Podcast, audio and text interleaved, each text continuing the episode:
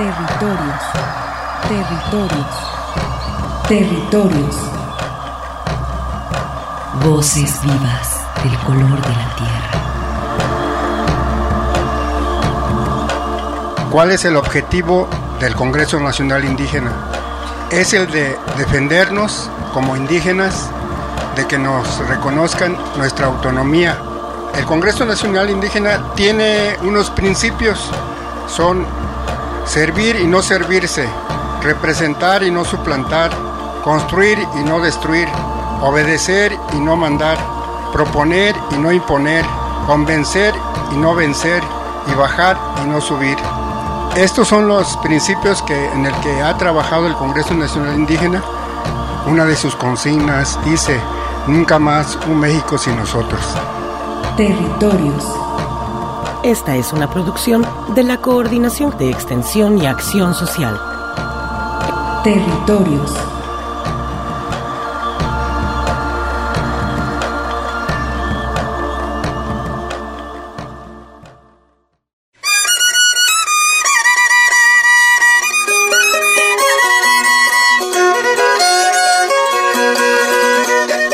La defensa del territorio es una de las principales demandas de los pueblos originarios y el occidente de México es una prueba de ello. Como el pueblo birrárica, que está llevando a cabo un importante proceso de organización en el que demandan el respeto de los lugares sagrados de su cultura, así como la restitución de tierras que han sido invadidas por particulares, en la ceremonia por la renovación del mundo, organizada por integrantes de la comunidad birrárica, manifestaron su preocupación por las afectaciones de la zona protegida en el antiplano potosino, provocadas por la instalación de industrias agrícolas y ganaderas que vierten sus desechos sin control en los cauces de los arroyos de la región. En conjunto a estas acciones, parte de esta comunidad de San Sebastián Teponahuaxtlán y su anexo Tuxpan de Bolaños emprendieron una marcha de más de 900 kilómetros con el propósito de entrevistarse con el ahora presidente de la República Mexicana, pues se comprometió para resolver el añejo conflicto agrario entre los límites territoriales de los estados de Jalisco y Nayarit. Durante este programa escucharemos los testimonios de la férrea lucha por la defensa del territorio Buiraritari, que comprende los límites de los estados de Jalisco, Nayarit y Durango. Soy Hipólito de la red de comunicadores Boca de Polen y me acompaña Geraldina Lázaro, también de la red Boca de Polen. Para iniciar, el señor Rafael López de la Torre nos explica cómo han ido creciendo las invasiones en Viricuta, localizado en el municipio de Real de 14 en San Luis Potosí.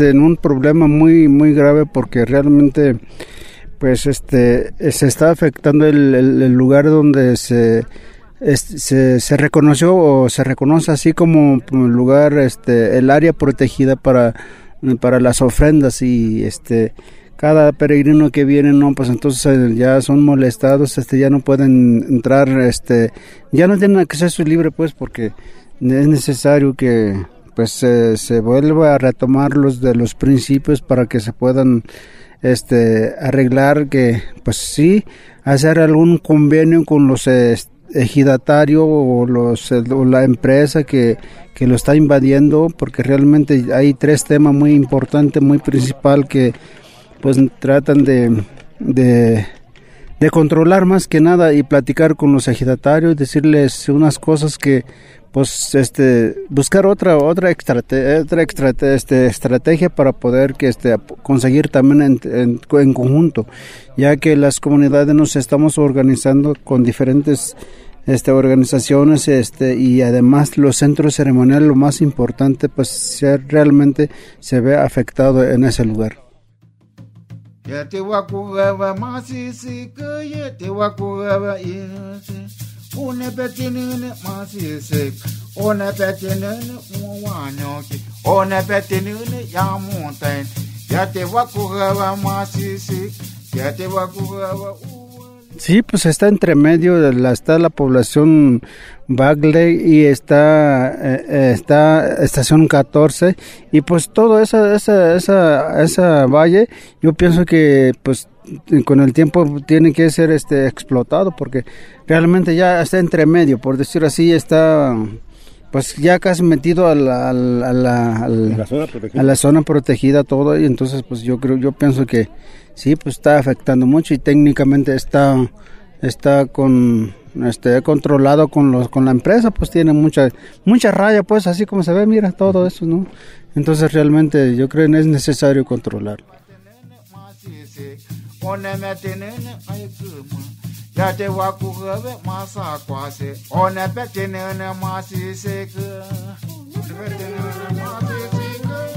controlarlo Sí, pues todo yo creo que fue fue controlada de toda manera con, con esos proyectos, pero realmente falta a fondo platicarle con los con los ejidatarios ya ya que están este, ofreciendo sus terrenos o no sé, realmente platicar con ellos, sentarnos y decirles, sabes que mira, ¿por qué no le buscamos otra forma de que les sirva claro que usted, lo hacen por necesidades todo, ¿no? Ellos este, necesitan, necesitan sobrevivir, pero realmente también les contamina la empresa, ¿por qué? Porque no, no deja que llueva, no, no los permite que llueva, que, que realmente que porque a los tomateros les afecta la lluvia, entonces realmente pues trabajan de puro riegos, entonces, pero este también los ejidatarios no todos están de acuerdo, realmente se necesita para, para poder este platicar con todo, que pues vamos a ir convenciéndolo y decirle que pues sí sean conscientes con, con el respeto que se que se tienen con las comunidades, que ya que vienen en su peregrino, pues una cosa sagrada, ¿no? Que tiene su importancia.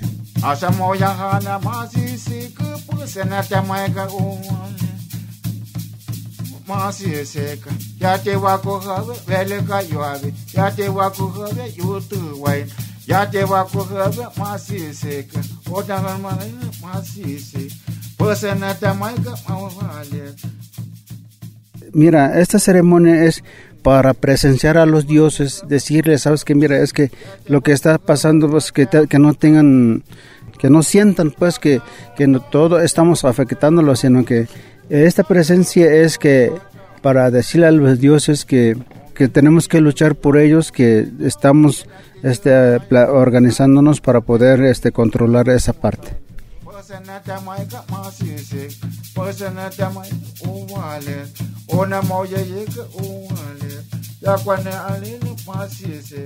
Mira, realmente, bueno, pues a todos los que nos escuchan, realmente quiero decirle, es una cosa que, que siente en el alma, porque bueno, yo como con edad de mayor que tengo, pues yo luché tanto que luché para poder defender la, mi, cultura. Realmente yo quisiera decirle que les pido apoyo, a todo que así pues entre más más nos sumemos este y sumándonos a lo mejor podemos lograr algo solicitar algunas este algunos amparos o platicarle con los gobiernos pues de los tres niveles que, que tenemos aquí o pues otras este otras instancias que siempre pues pido que seamos escuchados en, uno por uno para que seamos así este avanzando Igualmente, gracias, gracias. acá van a estar para el lado de donde se mete el sol, pero pegadito más al norte. La ceremonia por la renovación del mundo refleja la importancia de la naturaleza para el pueblo wixárika y la lucha para mantener la armonía entre la tierra y las culturas del mundo. El doctor Eduardo Santana, director del Museo de Ciencias Ambientales de la Universidad de Guadalajara, nos señala la importancia de las ceremonias por la defensa de la naturaleza y comparte también la misma preocupación por la degradación ambiental que padece el sitio sagrado de Viricuta. Pues me encuentro con el director del Museo de Ciencias Ambientales, el doctor Eduardo Santana, quien pues tuvimos la oportunidad de estar presentes en esta ceremonia de renovación del mundo. Usted conoce su peregrinar. ¿Cuál es la importancia que tiene para ellos la riqueza biótica y espiritual que tiene el pueblo birrárica? La importancia para ellos es que ellos dependen de la naturaleza para comprender el mundo y lo hacen a través de una comunicación entre la naturaleza, sus deidades y los maracames. Eh, ellos mismos me dicen diferentes que son eh, muchos años de preparación, de sacrificio, de aprendizaje para que eh, líderes religiosos, y no sé si es la palabra correcta, religiosos, pero, pero líderes espirituales, eso sí, puedan interpretar las voces de las deidades o los mensajes de las deidades. Entonces, ellos hacen el peregrinar para mantener un balance en el orden de las cosas que permiten no solamente la sobrevivencia de su pueblo y su cultura, sino ellos consideran la supervivencia de todas las culturas del mundo. Lo que ellos hacen no lo hacen solamente por ellos, están profundamente convencidos que lo hacen por el bienestar de todo el mundo, aunque nadie sepa lo que están haciendo y aunque no sea o no lo consideren importantes o sean gente que están en el otro lado del planeta, sean aborígenes en Australia o, sean eh, rusos en Ucrania, este, ellos consideran que, estas ceremonias que ellos hacen ayudan a que el mundo esté en paz y esté mejor. Eh, eso es lo que me han dicho eso es lo que yo he leído. Por ejemplo, una vez en una entrevista, yo, yo le pregunté a, un maracame, Lara, que ya falleció, que él me hablaba de la importancia del jicuri y me hablaba de la importancia del águila y me hablaba de la importancia del venado en su cultura, pero no solamente en su cultura, como elementos de comunicación con las deidades para ellos saber qué es lo que deben hacer. Entonces yo le dije, bueno, y, y, entiendo que tú quieras proteger el águila, el venado y el jicuri, pero ¿qué tal un pez, una especie de pescado pequeño allá en marismas nacionales cerca eh, de San Blas, donde está uno de sus, de sus sitios sagrados, este, que tú ni siquiera sabes que existe? ¿Qué te importa a ti en ese caso eh, si esa especie se destruye o se extingue porque se destruyó el manglar? Y él me dijo, pues yo tal vez no sé nada sobre esa especie o sobre ese pez, pero ese pez es parte de la información que tienen las deidades y que las deidades utilizan para darme a mí mis mensajes o para darme a mí mis enseñanzas. Entonces, es una convicción profunda que ellos tienen sobre esa relación entre todas las especies de la naturaleza, sus deidades y ellos mismos, la interpretación de los mensajes de las deidades hacia ellos para mantener la paz y la, armonía, que es otra palabra que usan, armonía. Ahora, eh, si quiero mencionar, y creo que esto es relevante, tenemos información de estudios científicos de que el jicuri, o sea, el peyote, se usaba en ceremonias desde hace por lo menos cinco mil años en el suroeste de los Estados Unidos y en el, noro, y el norte de México. O sea, en, por cuevas y por e, evaluaciones de, de fechas por radiocarbono. Eso quiere decir que, los Wirrárica, los Wirraritari, no digo que ellos tienen cinco mil años, lo que digo es que la práctica de ellos de usar el peyote antecede el nacimiento de Abraham, que es de donde nace la religión cristiana, católica, la judía y la musulmán. O sea, la práctica religiosa o, espiritual del uso del jicuri que practican el pueblo wixárika es más antiguo que el cristianismo. La cultura nacional dominante no puede o debe, no debe subestimar estas creencias o costumbres que son más antiguas que las de los propios europeos. Hay en su forma de pensar elementos que la verdad coinciden mucho con lo que la ciencia de la ecología y la ciencia de la biología nos ha venido eh, mostrando a través de la investigación científica. Lo que ellos plantean de que el mundo es un todo, es una sola cosa, que la piedra, el águila, el lobo, este, el abuelo, eh, los hijos, los que van por venir, los que están por venir y los que ya se fueron, es parte de un todo, pues no está muy equivocado en el sentido de que el origen que tenemos todos y este planeta es polvo de estrellas y de ahí y de ahí nace todo del polvo del polvo de estrellas. Tanto biológicamente como geológicamente pues las creencias de ellos están acertadas la lucha que ellos dan por estos sitios sagrados pero también una lucha por la naturaleza pues es una lucha que dan por todos nosotros en realidad porque eh, en realidad no causa no es algo que vaya a causar un daño grande y si es algo, algo que genera un, beneficio y que nos permite explorar nuevos tipos de relaciones entre la sociedad y la naturaleza. El elemento de, de tener áreas protegidas que ellos plantean, pues también va muy acorde y de hecho la han tenido muchas culturas en, en Japón, en, en China, en la India, siempre relacionadas con prácticas religiosas, y de hecho hay especies como por ejemplo ginkgo biloba y otras especies que se salvaron porque estaban en áreas sagradas que no se podían deforestar o destruir. Eh, eso ocurrió en China y en otros, y en otros lugares.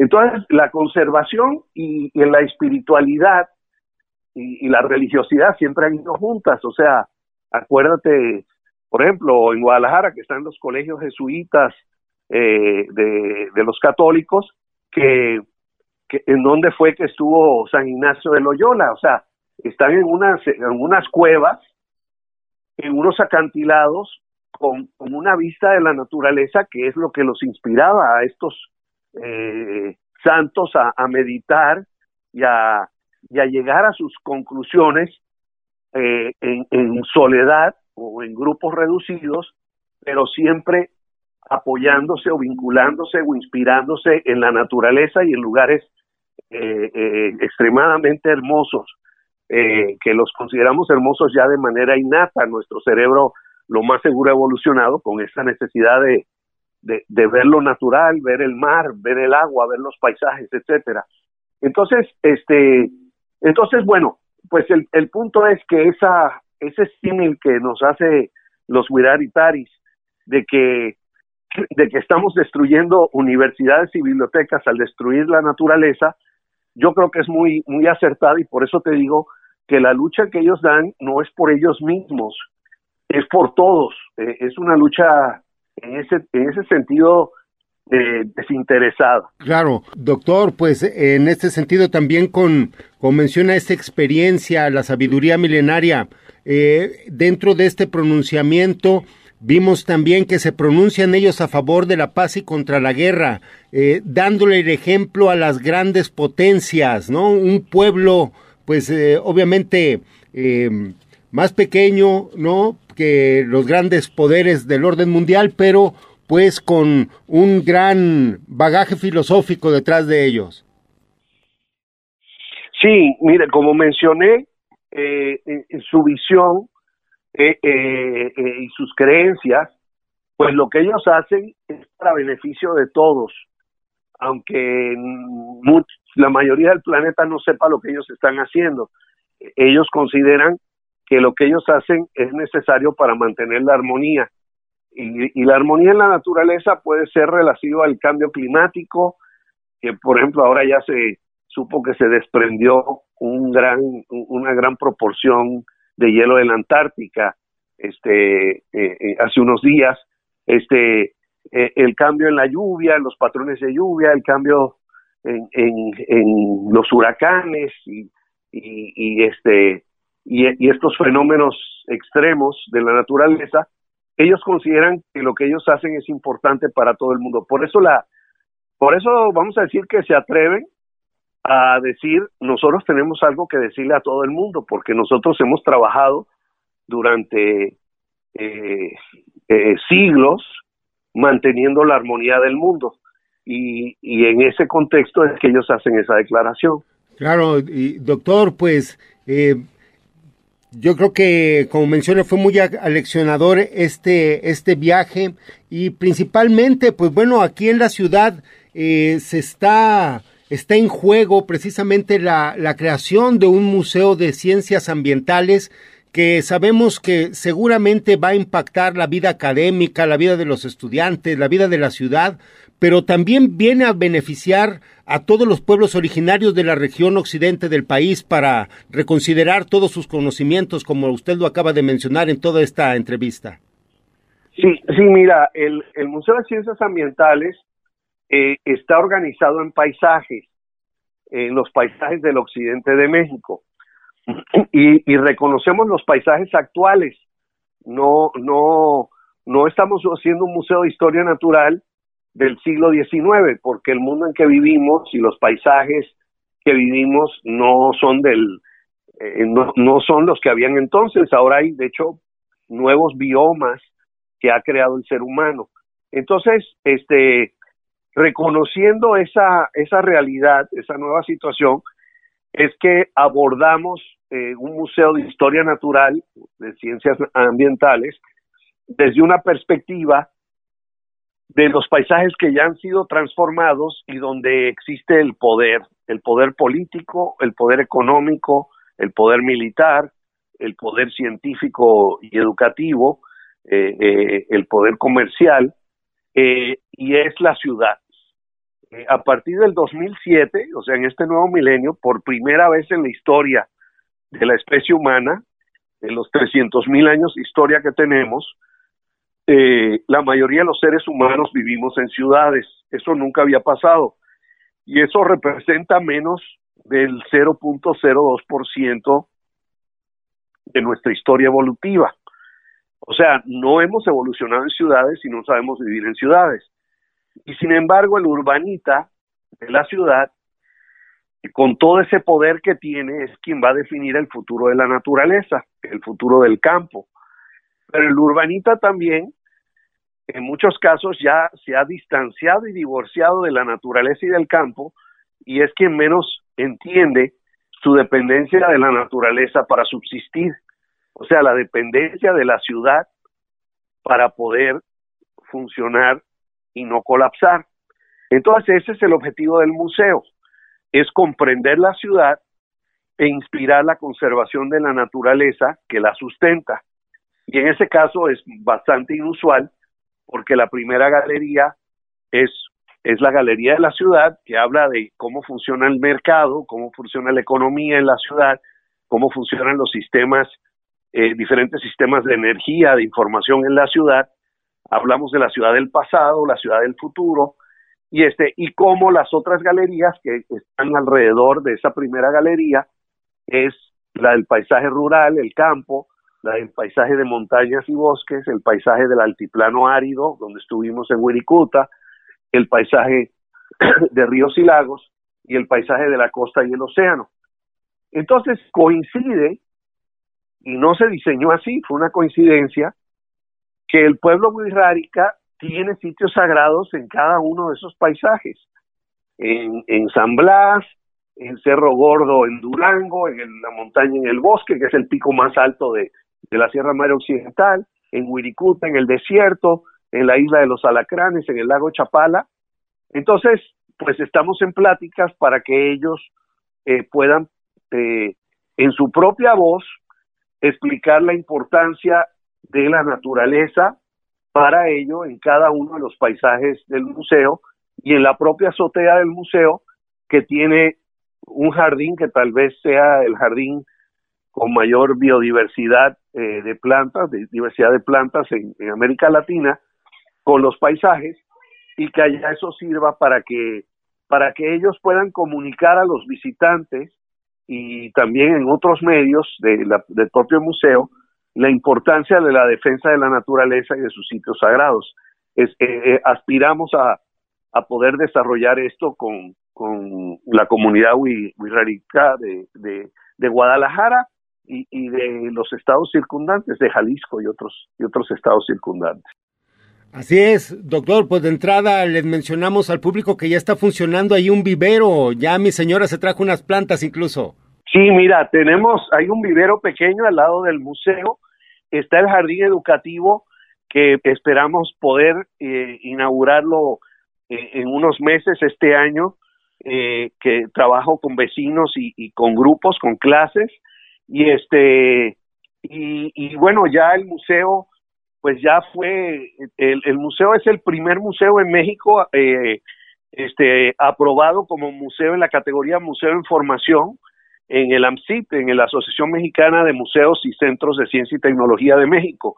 Y, y vamos a hacer la sede nacional del coloquio este, eh, este año, así que ya, eh, digo, el edificio no está terminado, pero el museo ya se le dio eh, un reconocimiento de esa manera vamos a hacer, a coauspiciar el, el Congreso Latinoamericano de Bonsai y también eh, eh, estamos participando con, con el, en el Congreso Nacional de Educación Ambiental. Entonces, y, digo, eh, formamos partes de diferentes redes. O sea, el museo va, el museo va y el museo este, ya viene trabajando desde hace años y sigue aumentando su trabajo y pues si vamos acompañando el edificio, cuando esté el edificio va a potenciar muchas más cosas, pero no nos va a parar el que el que el recorte presupuestal al, a la construcción del edificio. Bien, pues doctor, desgraciadamente ya le quité mucho tiempo. ¿Algo que desea agregar para terminar esta entrevista?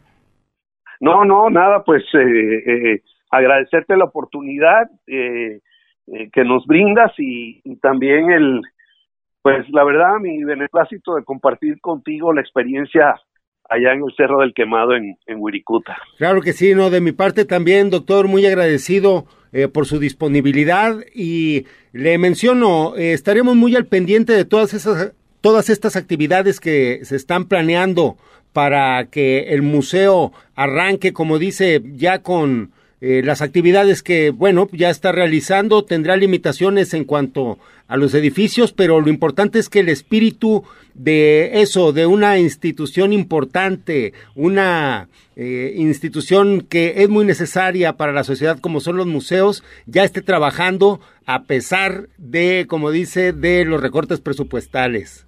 Felicidades. Sí, así es, Arturo. Pues muchas gracias. Gracias, doctor. Estaremos en contacto entonces. Descarga la emisión más reciente a través de los programas semanales en www.podcastudg.com.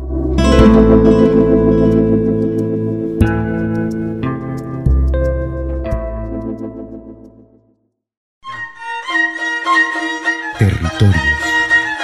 Coincidencias de identidad milenaria. Continuamos.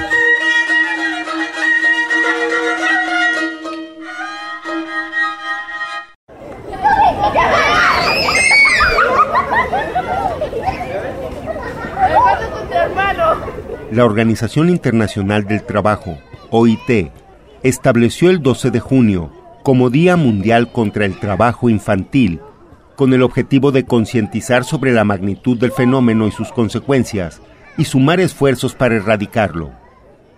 De acuerdo al Instituto Nacional de Estadística y Geografía, INEGI, en México hay más de 28.5 millones de niñas y niños adolescentes de entre 5 y 17 años. De este grueso de la población, tan solo en el año 2019, 2.2 millones de menores de edad trabajaron en actividades de riesgo clasificadas como ocupaciones no permitidas. Un poco más del 70% fueron hombres y casi el 30% mujeres.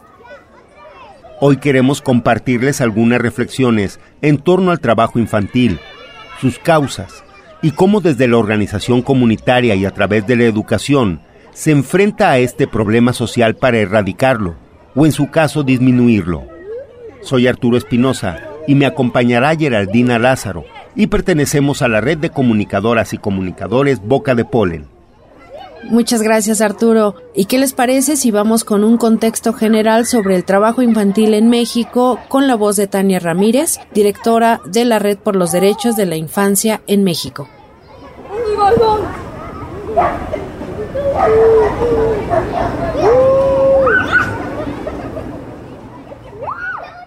Nuestro país se encuentra frente a factores estructurales asociados al trabajo infantil eh, que deben de ser analizados si vamos a empezar a hablar de trabajo infantil, ¿no es cierto? Por un lado tenemos la disminución del poder adquisitivo, Crecimiento de la economía informal. También aquí es importante detenernos a observar las personas ocupadas en el sector informal en México como otros factores estructurales que están asociados al trabajo infantil, es decir, cuáles son esas precondiciones que arrojan a niñas, niños, adolescentes a trabajar eh, y lo que nos preocupa sobre todo a un trabajo explotado, ¿no es cierto? A un trabajo que pueda resultar riesgoso para su salud, para su desarrollo, para su seguridad. Por un lado tenemos la pobreza multidimensional, ¿sí? Niñas, niños, adolescentes que viven en condiciones de pobreza niñas, niños, adolescentes en nuestro país viven en una enorme cantidad en condiciones de pobreza y a veces de pobreza extrema. Ellas y ellos y también sus familias.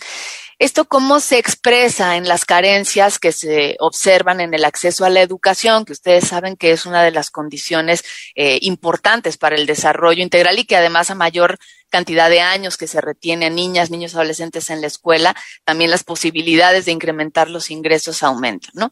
Entonces, bueno, estamos también frente a un escenario en donde la, la dificultad, los obstáculos para poder ver garantizado el derecho a la educación se combinan con las necesidades propias de situaciones de pobreza, ¿no es cierto? Entonces, eh, pensando en estos factores estructurales, eh, vale la pena subrayar, en primer término, la precarización del empleo, la carencia de oportunidades laborales para las familias, las disparidades salariales, por supuesto, por sexo, pero también por origen o por etnia, por localización, dependiendo si están en un contexto rural o urbano, por región geográfica también. Esto eh, con un mapa muy claro lo van a poder ustedes ver en el ensayo. Las carencias y los obstáculos en acceso a derechos, ¿no es cierto? Principalmente salud, alimentación, educación, como ya veíamos antes, y, vida y vivienda digna ¿Cuáles son las recomendaciones generales? No criminalizar el trabajo infantil y adolescente de familias en contextos de supervivencia. Este es uno de los eh, enfoques de profundidad que desde Redim nos importa mucho eh, colocar sobre la mesa. Se buscan valientes que expresen lo que sienten. Se buscan valientes que apoyen y defiendan al débil. Tú eres importante, tú sabes lo que pasa, eh. No mires a otro lado, no le tengas miedo al malo. Se buscan valientes que ayuden y se enfrenten a Darth Vader y algún gamberro más. Que con abuso siempre van. A Santa Bravucón y Vamos con nuestra primera cápsula en la que Lorena Gómez nos lleva hasta la comunidad de Alpuyeca, Morelos donde conoceremos la iniciativa de una escuela que a través de una mezcla del cuidado de la tierra y un modelo de educación formal, contribuyen a una participación activa de las infancias en la vida educativa de la comunidad.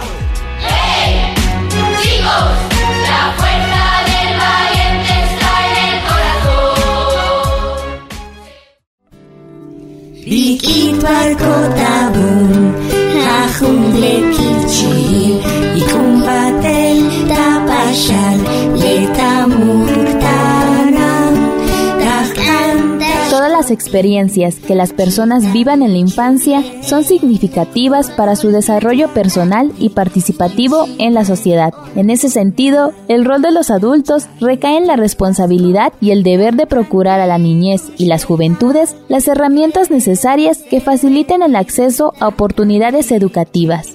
Conozcamos la experiencia de la maestra Guadalupe Sayagolira, quien trabaja en la escuela primaria 17 de abril en la comunidad indígena de Alpuyeca en el estado de Morelos, quienes hacen de la escuela formal un espacio de encuentro divertido y espontáneo donde se construyen conocimientos en colectivo. Esta escuela es el producto de una exigencia de la asamblea comunitaria de nuestra comunidad. Algo que quiero decir es que nuestra comunidad la máxima autoridad es la asamblea comunitaria. Entonces vino una empresa de prefabricados, bueno, había comprado un predio y nos pidió permiso para instalarse. El ayudante nos convocó a una asamblea. Le dijimos que sí, pero que a cambio queríamos una escuela porque los niños de esta área, de Las Palmas, caminan de dos a tres kilómetros para llegar a la primera escuela. Entonces si acercaba, si poníamos esta escuela aquí, los niños lo más que caminan son 800, 900 metros, no más. Pero la construcción para ellos de la escuela fueron tres aulas nada más. Tres aulas, un módulo de baños y una dirección. Ellos, eso es lo que consideraron como escuela.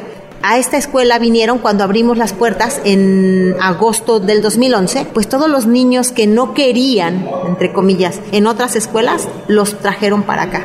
Nosotros recibimos 80 alumnos en nuestro primer año. Iniciamos como una escuela bidocente, solamente dos maestras. Leíamos los antecedentes de los chicos y en sus boletas traían las peores notas que puede tener un alumno es violento, no tiene atención de sus padres, no sabe leer, no sabe escribir, no sabe hacer operaciones básicas. Las peores notas que puede tener un estudiante las tenían estos niños. Pero el primer día de clases, o se pelearon los niños, se robaron el dinero, este le robaron el, celular a la maestra Carmelita, o sea, realmente parecía un campo de batalla esto. Empezamos un, un lunes y dijo, no vamos a dar clases cuatro días, hasta el siguiente lunes. Hay que pensar qué vamos a hacer. Entonces, durante los siguientes cuatro días nos dedicamos a caminar por toda la comunidad. Aunque nosotras somos de aquí, pero esta área no la conocíamos muy bien. Y lo que encontramos fueron niños en calzones, descalzos, niños montando a caballo, yendo a correr al campo para llevar los alimentos a sus padres que estaban en el jornal. Para resumirte, encontramos niños en plena libertad. Entonces, ese fue nuestro primer principio la escuela tiene que sostener la libertad de estos niños y estas niñas.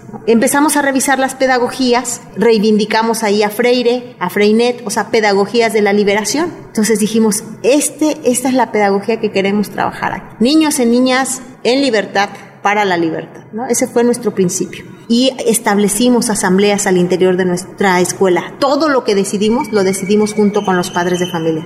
Y el primer principio que tomamos como comunidad escolar es que los hijos de unas eran los hijos de todas. Entonces era, era muy padre ver que los niños un grupo no traía comida y las otras, maestra, yo me llevo a Pedrito a comer, yo me llevo a Juanito, yo a María. Y luego veían que venían niños inútiles. ¿Qué le falta, maestra? El cuaderno. Maestra, a mí me sobra uno, yo se lo doy. Entonces como que empezamos a hacernos una real comunidad escolar. Luego nos empezaron a llegar más niños, ¿no? Que querían inscripción, pero nosotras decíamos, solo somos dos maestras. Entonces solicitamos otro maestro y nos llegó otro maestro y así fuimos creciendo. Ahora ya no teníamos aulas. Empezamos a discutir y decían compañeras, no, pues hay que cooperarnos, maestra, ya hay que hacer aulas. Entonces empezó la discusión y empezaron a decir, no, maestra, nosotros no tenemos por qué cooperar. El Estado tiene una obligación y tenemos que exigir que cumpla con su obligación. Ellos tienen una obligación, el Estado, y nosotros y nuestros niños tienen un derecho. Entonces hagamos que la responsabilidad del Estado atienda al derecho de los niños y las niñas, ¿no?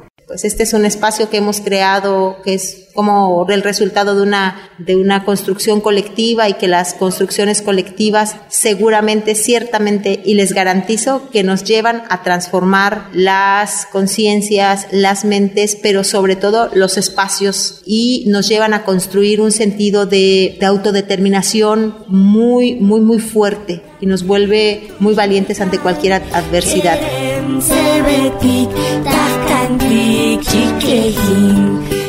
Agradecemos a la maestra Guadalupe por compartirnos que otras formas de aprendizaje son posibles.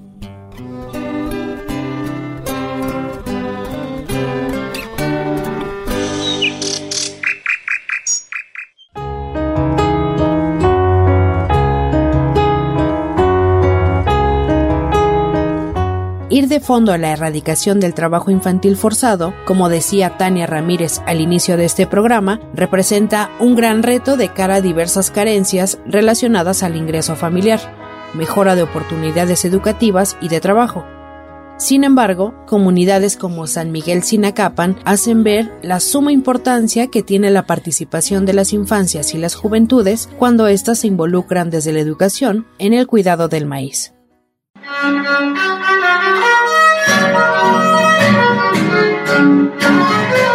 La telesecundaria Tetzistzilin en San Miguel Sinacapan es un proyecto educativo que durante más de 30 años ha tenido una importante labor de fortalecimiento de la vida macehual en la comunidad. Ahí, el cuidado a la tierra y al maíz, que son actividades centrales de la vida en las familias y en la comunidad, son también parte esencial de la vida escolar. El maíz en nuestra vida diaria. Usos del maíz en el hogar. Nosotros los macehuales convivimos y habitamos nuestro mundo con el maíz, originaria de nuestras tierras. En la casa, el olor de la tortilla abre nuestro buen gusto por comer y un rico atole de maíz como una bebida típica de nuestra raíz. En la comunidad de San Miguel Sinacapan tenemos la costumbre de sembrar, piscar, doblar la milpa por medio de la mano vuelta. Esto consiste que una familia ayuda a otra en los quehaceres tanto como en el cultivo para el maíz, así como en la casa. En esta comunidad somos unos grandes agricultores del maíz.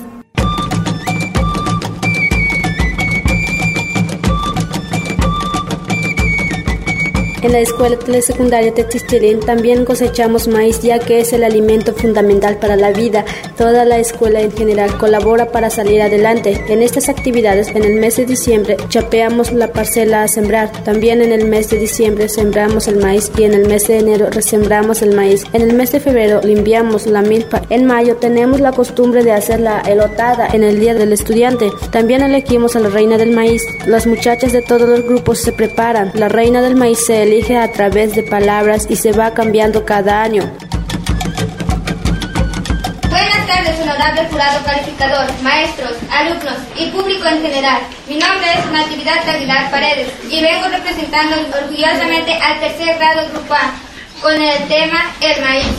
El origen y la evolución del maíz ha sido un misterio porque ha llegado a nosotros altamente evolucionado, sin conocerse formas intermedias.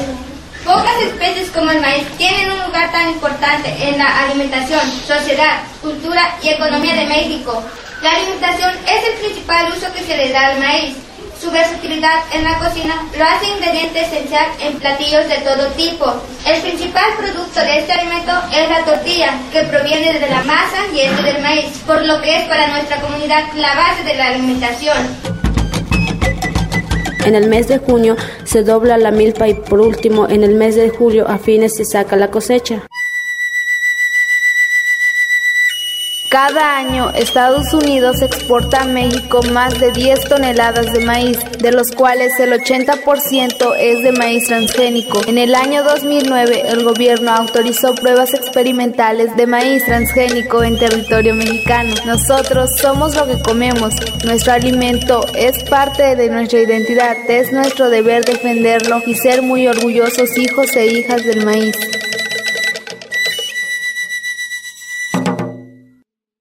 La cosecha del maíz es una actividad en la que todas y todos los miembros de la comunidad escolar participan a lo largo del año. Por otro lado, cada grupo se dedica a una actividad específica en el cuidado de la tierra, como lo son las plantas medicinales, lombricomposta, apicultura, hortalizas, vivero y orquideario.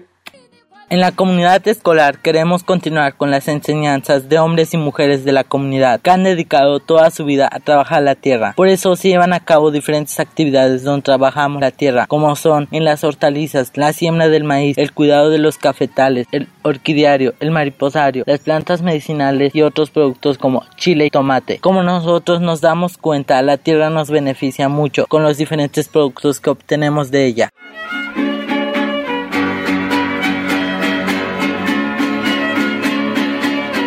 De la tierra crecen árboles que nos dan madera, de la madera se obtienen lo que son las máscaras de los Santiagos y Pilatos, la víbora de los negritos, el caballo de los Santiagos, también la imagen de nuestro santo patrón San Miguelito. Esto lo aprendemos en el taller de recreación artesanal y tallado de madera.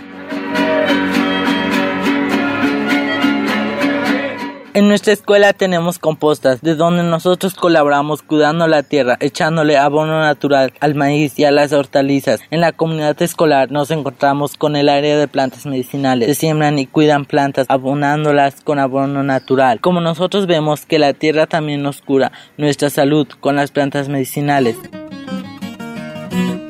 Esta labor representa un desafío no únicamente a las políticas públicas estatales, sino para los mismos docentes, padres y madres de familia y jóvenes de la localidad, pues establece los conocimientos locales como pilares de la vida diaria y no los sojuzga y olvida, como históricamente lo ha hecho el sistema educativo. Radio Tzinaca. A esta hora exactamente Hay un niño en la calle. Hay un niño en la calle.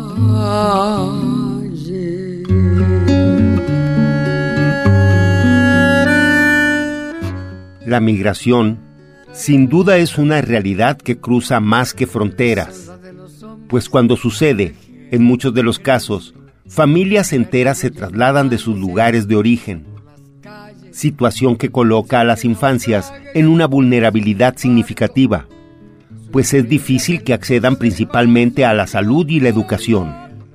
Incluso su trabajo representa un ingreso para las familias en movimiento, te invitamos a escuchar esta entrevista a Francisco, quien forma parte de Shim, una organización que centra sus esfuerzos en apoyar a migrantes indígenas sotziles en Puebla. Principalmente trabajan con niñas y niños para brindarles una oportunidad de crecimiento y desarrollo a través de espacios dignos fuera de las calles. a esta hora exactamente hay un niño en la calle. Hay un niño en la calle.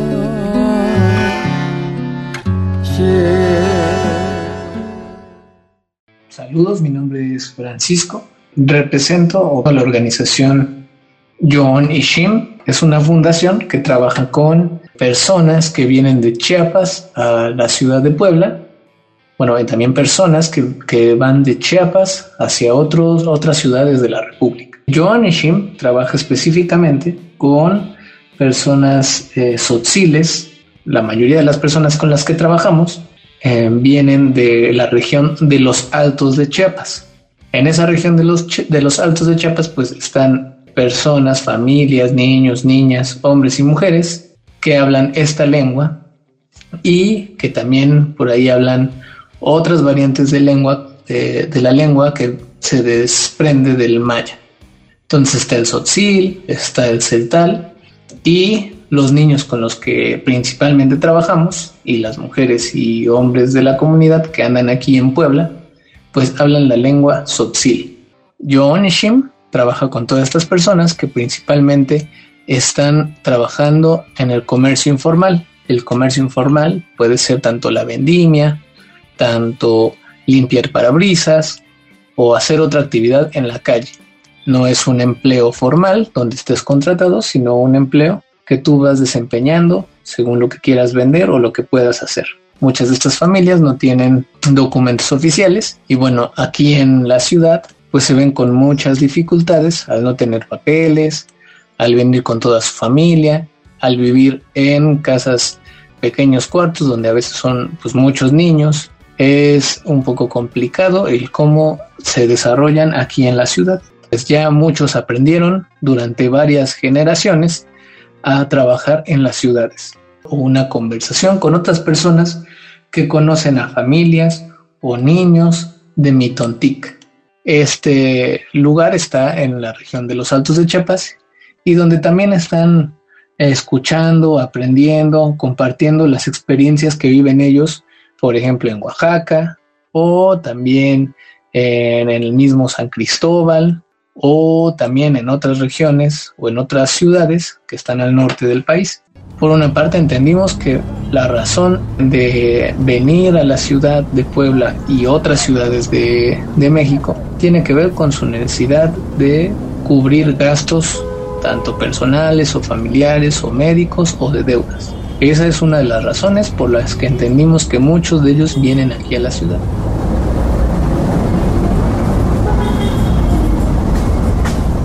Radio Guayacocotla se suma a este programa dedicado a hablar sobre algunas prácticas contra el trabajo infantil desde una diversidad de comunidades. Por eso nos presenta esta dramatización al respecto.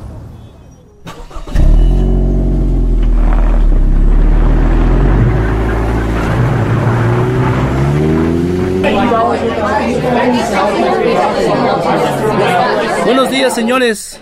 Vi que están reunidos y quise aprovechar para invitarles a un trabajo. Sé que necesitan dinero y más ahora que se perdió la cosecha del maíz. Ah, caray. ¿Trabajo? A ver, platícanos, eso me interesa. ¿Trabajo? Ah, mira qué interesante, le voy a decir a mi esposo porque andamos bien cortos de dinero. ¿Pero qué hay que hacer? Con calma, con calma, uno por uno. Miren, hay que ir hasta Sinaloa. Allá hay mucho trabajo y bien pagado. 15 apunta y hasta van a tener dónde vivir y comida gratis. ¿Cómo ven? Oh, eso suena bien. Así sí me voy con ganas. No sé para dónde queda Sinaloa, pero con tal de ganar unos pesos me voy. Y hasta con toda la familia y así juntamos más dinerito. Claro que sí. En ese rancho donde van a ir a cortar pepino y tomate también trabajan los niños y niñas y adolescentes. Así que trabajo hay para todos.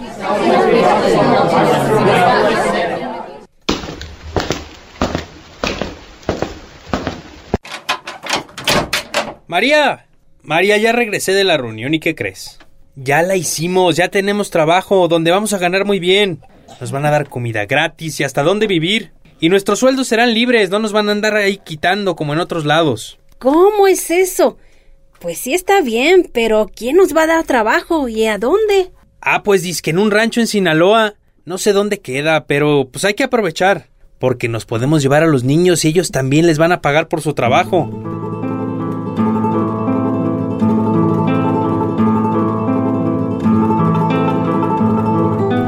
¿Cómo, que a los niños? Ellos están muy chicos todavía. Y aparte van a la escuela. ¿Cómo crees que van a dejar la escuela? Nah, qué escuela ni qué nada. Pues de todas formas no aprenden. Que falten. Además, mira, solamente van a ser tres meses. Tú dile al maestro que tenemos que llevarlos a trabajar además para que aprendan.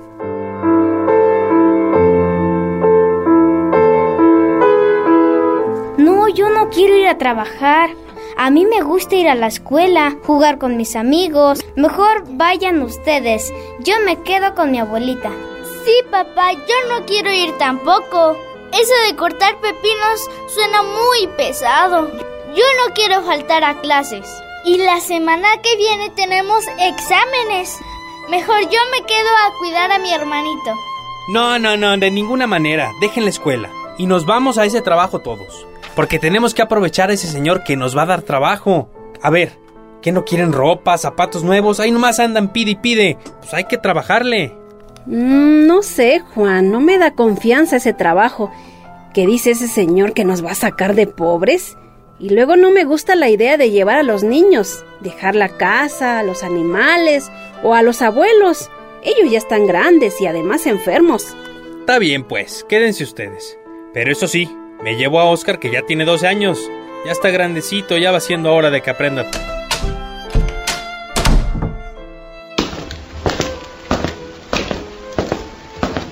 Juan, qué bueno que se animaron. Hubiera estado mejor que viniera la familia completa, pero bueno, ya con ustedes dos está bien. Vámonos, ya es hora. Pero cambia esa cara, Oscar. Anímate, ya verás que te va a gustar el trabajo. Y más cuando veas el dinero en tus manos. Ya ni. Yo quería estudiar, pero mi papá me llevó a la fuerza a trabajar.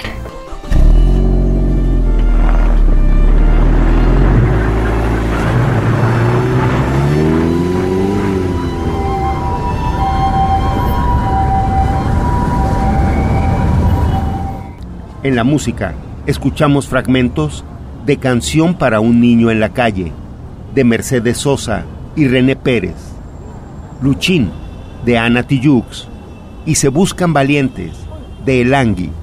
Muchas gracias y hasta la próxima. Amigos y amigas, hemos llegado al décimo aniversario de la Escuela Campesina de Educación Popular y Alternativas Sustentables. Aquí está nuestro corazón bien alegre en el Sinsun están nuestras manos bien llenas de trabajo y está nuestro espíritu bien fortalecido para seguir avanzando en los trabajos, en nuestras luchas, en nuestras organizaciones sociales. Hoy celebramos del día 7 de agosto al 13 de agosto el décimo aniversario y un espacio más de encuentro en este lugar llamado el Sinsun de la Municipalidad de Acuitio del Canje, aquí en Michoacán.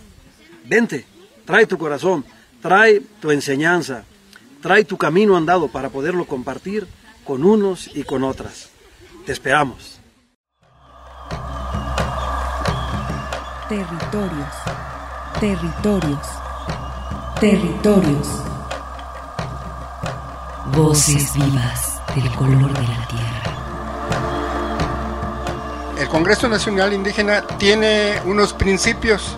Son servir y no servirse, representar y no suplantar, construir y no destruir, obedecer y no mandar, proponer y no imponer, convencer y no vencer, y bajar y no subir. Una de sus consignas dice, nunca más un México sin nosotros. Los esperamos nuevamente el próximo sábado a las 12 del día. Agradecemos el favor de su atención y sigan escuchando Red Radio Universidad de Guadalajara. Territorios